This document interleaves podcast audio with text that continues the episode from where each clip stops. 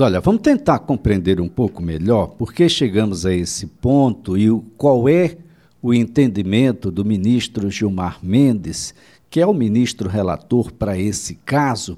Quem está na linha e vai nos ajudar nessa compreensão é um dos mais respeitáveis advogados eleitorais no país, doutor Gustavo Ferreira, quem a gente agradece mais uma vez, viu, doutor Gustavo? Um bom dia.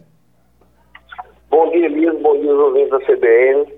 Eu que agradeço estar podendo falar de direito eleitoral mais um pouquinho aqui com vocês. Bem, bem no início do, da publicação do primeiro edital, o senhor já destacava aqui de que eleições no Brasil ah, em separado, ou seja, você entra na eleição e vota para governador e vota depois para o vice-governador ou para presidente, vice-presidente ou prefeito ou vice-prefeito faz muito tempo, não é, doutor? Que a gente não tem isso por aqui.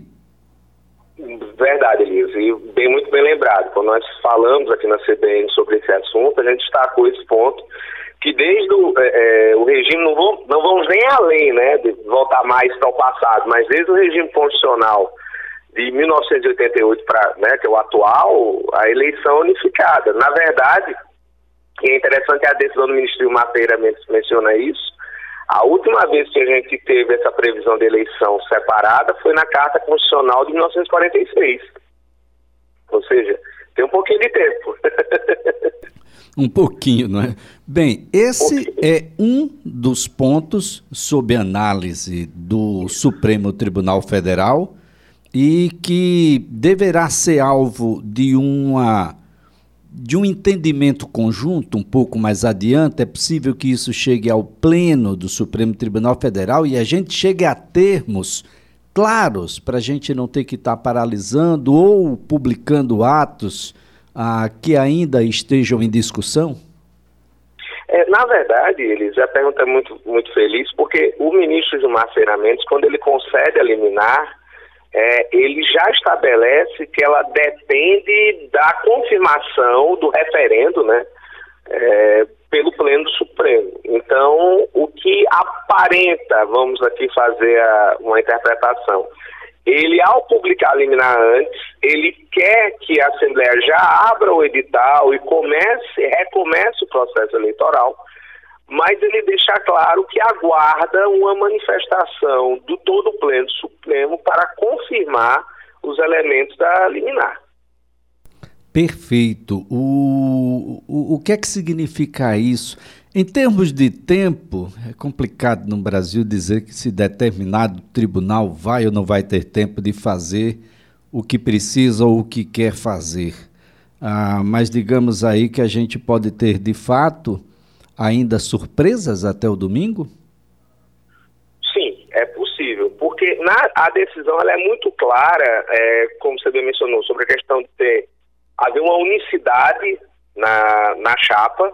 É muito clara como a matéria que nos antecedeu falou sobre a necessidade de cumprir as condições de elegibilidade da Constituição. É clara no outro ponto que nós também já temos conversado aqui, inclusive eu fiz até uma ressalva. Eu sou pessoalmente discordo da votação aberta, mas a decisão ela é mais, a gente até diz, mais há precedentes do Supremo, né, nesse sentido, e a decisão ela fala isso, né, diz, olha, é, se entende que a forma de votação pode ser aberta, é uma liberalidade da Assembleia. Agora, quando ela vai falar do prazo, ela diz reabra o prazo e ela não fixa um período. Então, é, Elias, de forma muito, muito fria, surgiram interpretações é, a todos os, os gostos, né? Vamos dizer assim. Então, teve quem interpretasse que seria um dia, porque foi suspenso o registro no último dia, e mais três dias antes da eleição, ou seja, teria quatro dias ou 96 horas, como se cogitou, para fazer essa eleição. E teve quem interpretasse também ah, são 21 dias, porque reabre o prazo na íntegra, então teria que ser feito tudo isso, é, ter que ser é, é, o prazo desde o início para poder cumprir os requisitos. É, eu, se fosse assim, de forma independente, eu daria uma opinião nem tanto ao mar, nem tanto à terra. Eu acho que é, quatro dias ou seis dias é muito pouco tempo, mas 21 dias também é muito tempo. Seria é, de toda sorte, professor, de toda sorte, não dá para resgatar apenas aspectos do edital passado, né? Aquilo que convém. O edital passado ainda existe, ele foi suspenso. A eleição foi suspensa e ele foi questionado. Se não de todo, de boa parte dele. Nós temos um novo edital.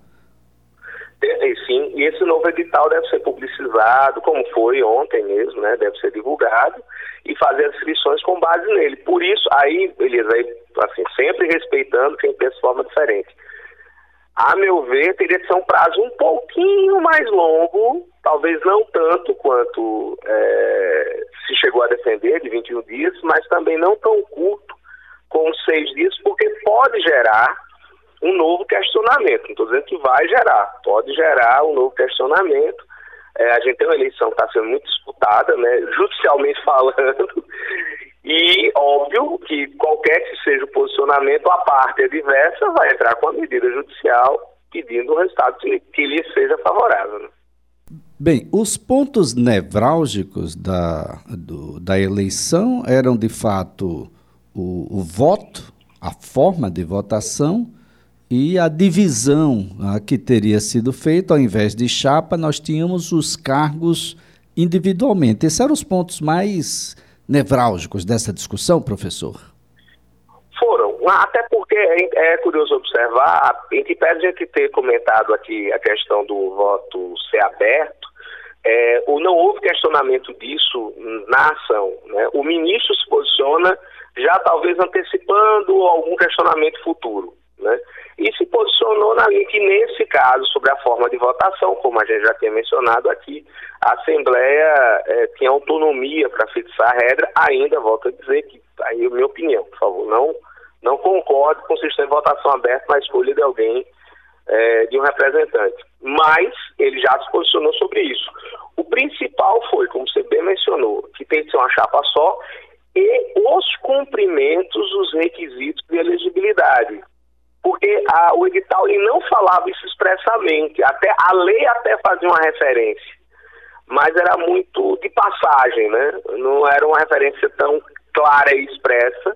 E aí o ministro quis deixar evidente, olha, aqui é tem que ser cumprir obrigatoriamente todos os requisitos de elegibilidade previstos na Constituição e afastar os candidatos pelas condições de inelegibilidade.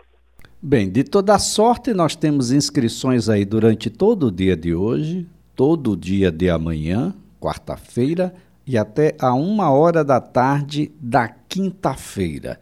Prazos de impugnação ah, improrrogáveis, né, de 48 horas, ah, que devem ser, segundo o que fora ah, determinado pelo ministro, avaliado pela mesa diretora da Assembleia Legislativa de imediato, o que deve tornar mais célere esse, esses questionamentos. E é claro, bom, como as coisas não são para resolver, e sim para protelar a eleição, pelo menos é isso que fica claro, porque o edital estava. Ah, era de conhecimento público há um, há um, bom tempo, mas só fora questionado exatamente ah, dois, três dias antes da, da eleição, então a ideia não era resolver. Bom, a oposição vem aí com um objetivo muito claro, mas o fato é que parece-me que os pontos cruciais, ah, pelo menos no entendimento do ministro Gilmar Mendes, eles foram atendidos.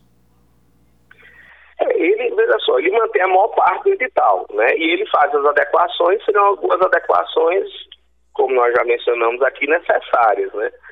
É, Elisa, é, é, natural do processo político. Tem, tem, eu sempre gosto de lembrar uma frase do Garrincha, né? É, nós combinamos com, russos, com os russos, né? o papel da oposição é, tu, é, ser oposição, né? E o papel da, da situação, e tem exercido isso, é defender o seu posicionamento. Então, se for, for uma mudança, se a gente for analisar a decisão em si, foi até uma decisão salomônica, né? Vamos colocar dessa forma. É, parte ganhou e parte perdeu. Não tem um lado que possa dizer que ganhou em termos jurídicos, tá? Aí a avaliação política eu deixo para a classe política. claro, claro. Bem, uh, vamos aguardar, porque na, no domingo, tudo transcorrendo normalmente, nós já teremos um novo governador e teremos um novo vice-governador. Escolhidos numa chapa só. Escolhidos numa chapa só e com votação aberta. Se Sim, tudo correr pelo que está aí determinado pelo novo edital. Professor Gustavo Ferreira, é sempre um prazer tê-lo aqui no CBN Maceió. Obrigado pelos esclarecimentos. Até a próxima oportunidade estaremos acompanhando para e passo cada, a, cada ato a, dessa, dessa peça que está aí e que a gente possa ter um pouco mais de tranquilidade. O Estado precisa ter um pouco mais de serenidade também, precisa prosseguir. Muito obrigado, professor.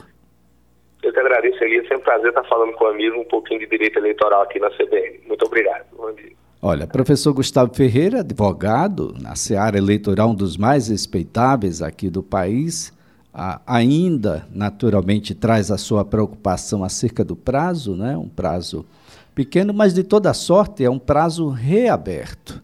Né? É um prazo reaberto, o que significa dizer que a gente não está iniciando, não, tá, não foi o pontapé inicial. As pessoas já tinham conhecimento do processo para a escolha de governador e vice-governador para a conclusão desse ano de 2022 frente aos destinos do estado de Alagoas. Então não é uma surpresa. Caso só por esse motivo a oposição venha novamente a pedir a suspensão da eleição, aí o papel fica muito feio, né? O papel fica muito feio para a oposição ah, para aqueles que tentam apenas desestabilizar um Estado que, a duras penas, vem tentando um caminho mais sereno, mais tranquilo, um horizonte mais aberto, para trazer um pouco mais de, de melhorias. Um Estado tão sofrido, de uma gente tão sofrida, definitivamente não merece isso. Que tal preparar a oposição e situação para a verdadeira escolha que se dá, que é, na verdade, no mês de outubro deste ano, que é quando os alagoanos decidem no voto, e aí sim, no voto, decidir aquele que vai conduzir o Estado nos próximos quatro anos.